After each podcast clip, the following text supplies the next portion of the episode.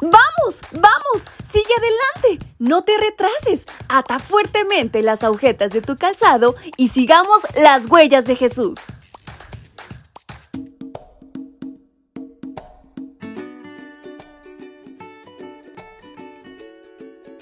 Muy buenos días mis pequeños y grandes, ¿cómo están en esta mañana? Su amiga Fabi les acompaña nuevamente y les da la más cordial bienvenida a este su devocional para menores y adolescentes. Y saben, en este 15 de junio hay una gran historia por descubrir. ¿Quieren saber de qué se trata? Pues vamos, acompáñenme. Pacto de obediencia. Elijan hoy a quien van a servir si a los dioses a los que sus antepasados servían a orillas del Éufrates o a los dioses de los amorreos que viven en esta tierra. Por mi parte, mi familia y yo serviremos al Señor. Libro de Josué capítulo 24, versículo 15.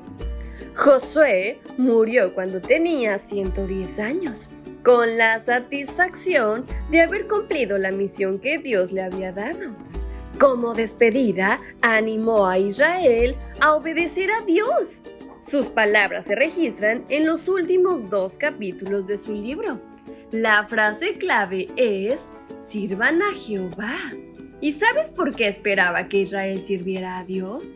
Porque al repasar su historia, todos podían coincidir en que Dios siempre obró milagros a su favor.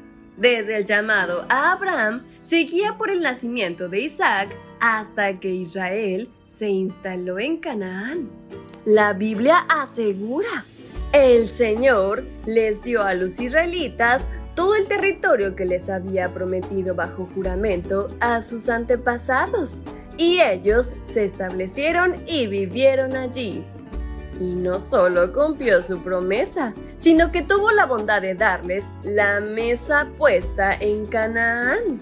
Ya Moisés había anticipado que iban a mudarse a ciudades que ellos no habían edificado.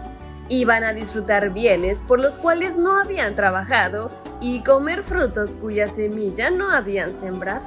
Deuteronomio 6, 10 al 12. Ahora la promesa se cumplió.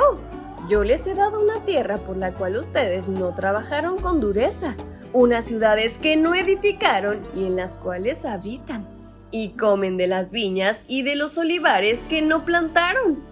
Josué 24:13. Como Israel, nosotros podemos reconocer la intervención divina en cada etapa de nuestra vida. Tu vida demuestra que Dios siempre te cuida cada día. Él siempre tiene planes increíbles para ti.